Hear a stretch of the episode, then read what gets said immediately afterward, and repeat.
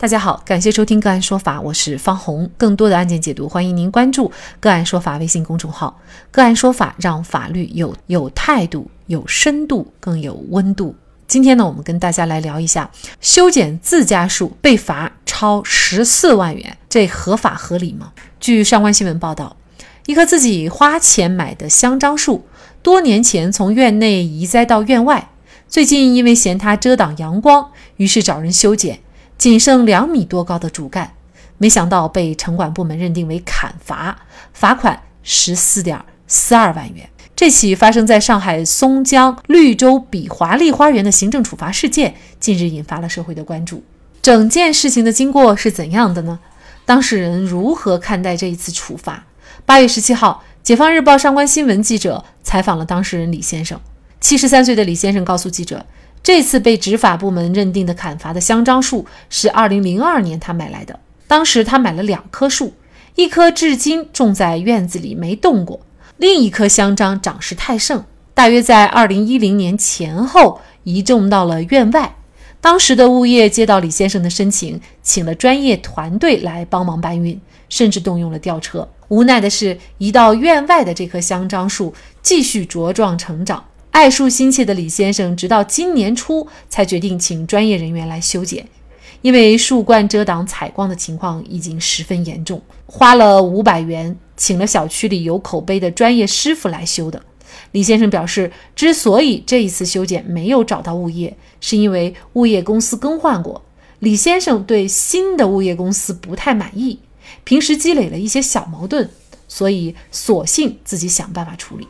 李先生还强调了一个细节：这次之所以修剪尺度这么大，是参考了他家附近物业修剪的两棵树，一棵树干砍到只剩一点六米左右，另一棵砍到二点二米左右，其中一棵至今还没有复长出枝条。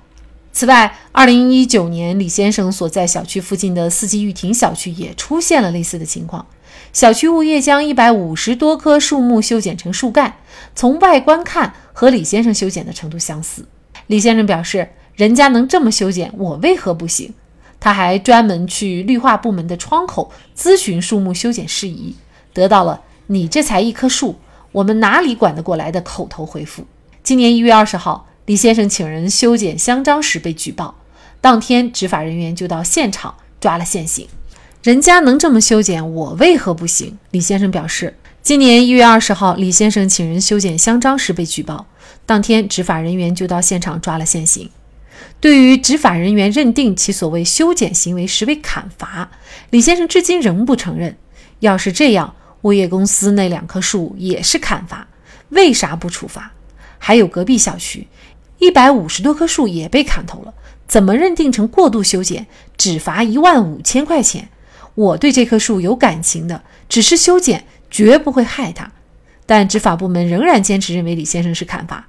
今年三月的听证会上，李先生请了律师，也就如何认定砍伐这一点提出了质疑。但得到案件调查人的回复，竟然是砍伐的标准法条没有具体说明。从社会常理上，我们认为明显是砍伐。直至听证会结束，李先生及其代理律师仍然坚持认为相关行为只是修剪树木，而非砍伐。李先生表示，今年七月才拿到了行政处罚通知书，拖了大概两周，还是把罚款交了。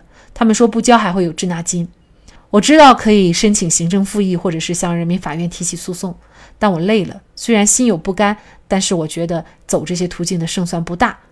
李先生苦笑着说自己一直遵纪守法，没想到会因为喜爱花草树木而晚节不保。那么，对李先生的处罚到底合法合理吗？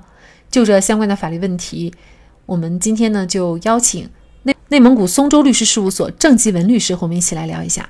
那么李先生觉得呢，自己对树木呢只是进行了修剪，但是执法人员觉得呢是过度修剪和砍伐了。那么这个修剪还有过度修剪以及砍伐的认定，它是不是最终会影响到对李先生的这个处罚呢？呃，树木的修剪、过度修剪、砍伐。它具有较大的区别，针对不同的树种，修剪的技术、方法、尺度都有不同的要求。修剪它主要是对树木枝叶的局部整理、美化，其实就像人们理头发一样，只是将头发去个尖、打打薄，不改变头型的整体特征，这就是修剪。如果没有按照技术规范进行操作，就可能被认定为过度修剪。就好比原来是长发，这次理成了短发，头型发生了实质性的改变。砍伐则是对树木根本性的破坏，它会导致树木难以生长，或者过度的修剪导致一定生长周期内不能恢复树木的惯形等，就可能会被认定为砍伐。砍伐是对城市绿化和生态环境的最大损害，造成的危害损害也最大。因此，如果执法单位认定李先生构成对香樟树的砍伐，那么处罚的后果和程度将是最为严厉的。这也是本案对李先生作出十四万元天价处罚的一个认定的依据。嗯，那您觉得，呃，李先生对于这样的一种修树，因为他呃树根其实是保留了哈，他是把上面的枝子全砍了，这种他应该是认定为呃过度修剪呢，还是就属于砍伐了呢？根据目前媒体报道的处罚的结果是给他认定为砍伐，但是实际上我认为处罚可能与事实情况，呃，以及与这个李先生的他的主客观的。这种表现可能还是不一致，尤其是与公众对于砍伐的认知有较大的差异。但是，按照上海市绿化条例的相关规定，呃，目前来看，给李先生认定为砍伐也是具有法律依据的。为什么呢？上海市绿化条例呢？它是上海市人大常委会。它为了促进本市绿化事业的发展，改善和保护生态环境，根据国务院的城市绿化条例和其他有关法律行政法规，结合本市的实际情况制定和通过的。它属于地方性法规。呃，那么地方性法规它可以就城市的相关管理以及违反相关的规定所应当承担的后果，作出相关的设定和规定。根据上海城市绿化条例的规定，如果你这个树木砍伐没有保留它的枝叶，根据目前媒体报道，李先生这个香樟树只剩下两米高的一个树干，并不存在树枝和树叶，那么按照上海市的这个城市绿化条例，就可以认定为砍伐。实际上，它对于过度修剪以及修剪也都做出了相关的细化和规定。比如说，你这个树木它保留了枝杈，存在一定的形冠，那其实可以认定为修剪或过度修剪。其实就本案而言呢，如果这个树木只有树干而没有树枝和树叶，呃，按照目前的这个上海的这个呃这个地方性。法规认定为砍伐，实际上我认为是具有法律依据和事实依据的。但是呢，它又超出了我们普通大众的理解，就是我们觉得那个其实是修剪，不属于砍伐哈。它这样的一个条例却认为是砍伐，比如说它有没有违反上位法的相关规定呢？根据立法法的规定，地方性法规它主要是由省。自治区、直辖市和社区的市人民代表大会和常务委员会，根据本行政区域的具体情况和实际需要，在不与宪法、法律、行政法规相抵触的前提下制定并公布实施的文件。实际上，地方性法规呢，它主要是在本行政区域内有效，其效力呢，主要是低于宪法、法律和行政法规。根据目前媒体报道的情况来看呢。这个行政处罚主要是依据上海市绿化条例。呃，我在之前也查阅过上海市绿化条例。呃，它是根据国务院制定公布的城市绿化条例以及其他法律行政法规作为依据啊，依法制定和公布的。通过查询相关条例的具体的条款，啊，我并没有看到这个上海市绿化条例。超越权限、违背法定程序或者违反上位法的规定。其实换言之，即便是他违反了上位法的规定，在这个规定没有被有权机关撤销或变更前，他也能作为行政机关执法的依据。但是呢，作为李先生来说呢，他还有一点不服的是什么？就是说，他觉得如果是这样的话，比如说他们小区的物业公司那两棵树也应该认定为砍伐，那么为什么不处罚？另外呢，还有他隔壁的小区有一百五十多棵树也被砍头了，怎么能够认定是过度修剪，只罚了一万五千块钱呢？但李先生这一次就被罚了十四万啊，因为处罚的差额呢确实非常的大，而且十四万其实对于一个普通的家庭来说也是一笔巨额的数字哈。那您怎么看这个问题呢？实际上，这个香樟树啊，虽然由李先生购买，但被其迁移种植在了公共绿地上，因此呢，根据国务院和上海市的相关的规定。香樟树也要受到行政管理部门的统一管理，其实这是有事实和法律依据的。从法律上来讲，管理部门的处理实际上有一定道理。本案的行政执法理念，我个人认为没有问题。城管部门有权管理，李先生呢，并非全然无辜。香樟树移到了院外，时间已经很久。这棵树呢，实际上它已属于了公共资源。个人处置要遵守相关的规定。虽然如此呢，我认为本案的争议焦点为李先生的行为是否构成砍伐，以及香樟树的价值是多少。我觉得这两点是个案之间差异的一个主要的事实问题。到底是砍伐还是过度修剪，乃至于修剪？香樟树的价值是多少？是那个行政机关认定的两万多？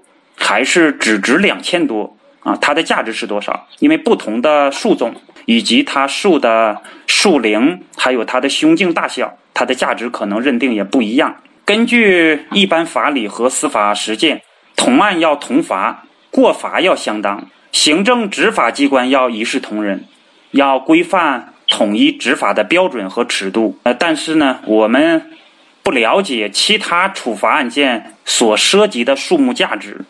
以及具体情况，在此呢，我也不方便做更深入的评判。但是，嗯，的确是这个金额和这个数量，呃，乃至于我们看到的处罚结果，哦，给人一种李先生受到了冤枉，同样的事情没有得到同样的对待和处罚，这是舆论关注的或者引起舆论共鸣的一个主要问题。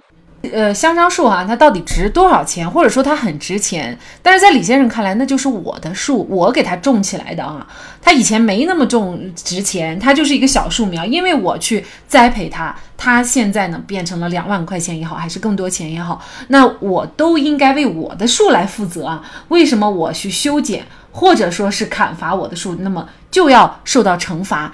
呃，这个也是李先生会觉得不公平，或者我们大家也会通过李先生角度这样想啊。那李先生如果想维权，他可以有什么样的维权途径呢？呃，根据法律规定，公民、法人或者其他组织对行政机关所给予的行政处罚，享有陈诉权、申辩权，有一些处罚还享有申请听证的权利。对行政处罚不服。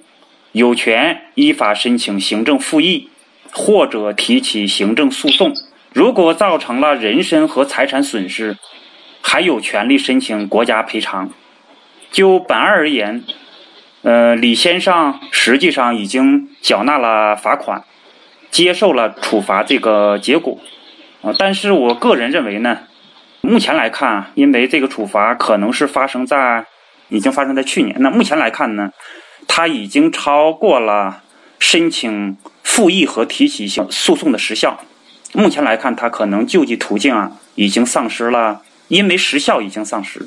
但是如果他及时的主张权利，他的维权途径就是我刚才讲过的，他可以申请复议，也可以提起行政诉讼，并且有权利主张国家赔偿。事实上呢，我们都知道，作为法律来说，是鼓励大家来义务的去种树造林的。嗯，如果因为自己的修剪被处罚，那有一些网友也质疑，以后看来不敢种树了。嗯，那么您怎么看这个问题呢？呃，目前是生态文明观念已经深入人心，其实对城市绿化的重视关注，恰恰反映了社会的文明和进步。但是具体到涉及林木的案件的行政处罚，必须严格依据法律，立足实际。修剪树木被罚，要秉承法治的精神，从主客观的角度来分析。李先生修剪挡住阳光的树枝，他本意呀，并非是让树木死亡。从客观后果来看呢，这棵香樟树仍然存活，因此呢，执法机关不能随意扩大认定砍伐的范围和尺度。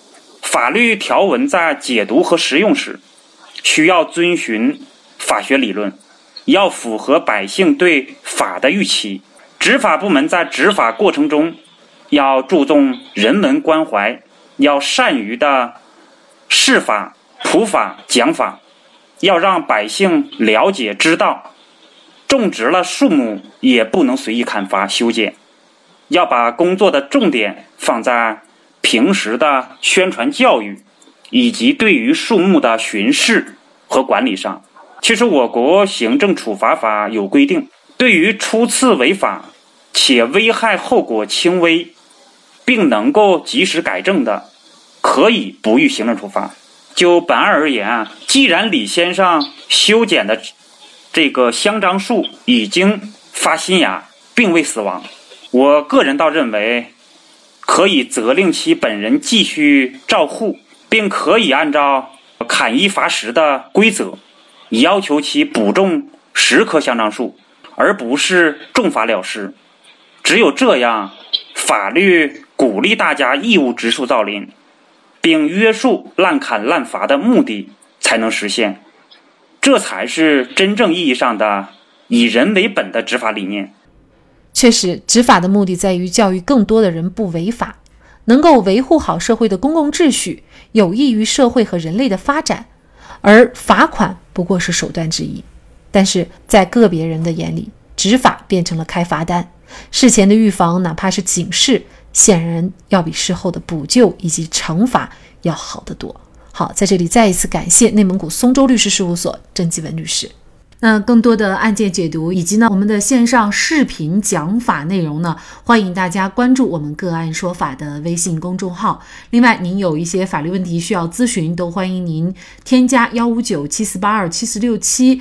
这部手机号的微信号向我们进行咨询，我们会将您的问题转给我们专业资深的律师进行解答。好，感谢您的收听，我们下期节目再见。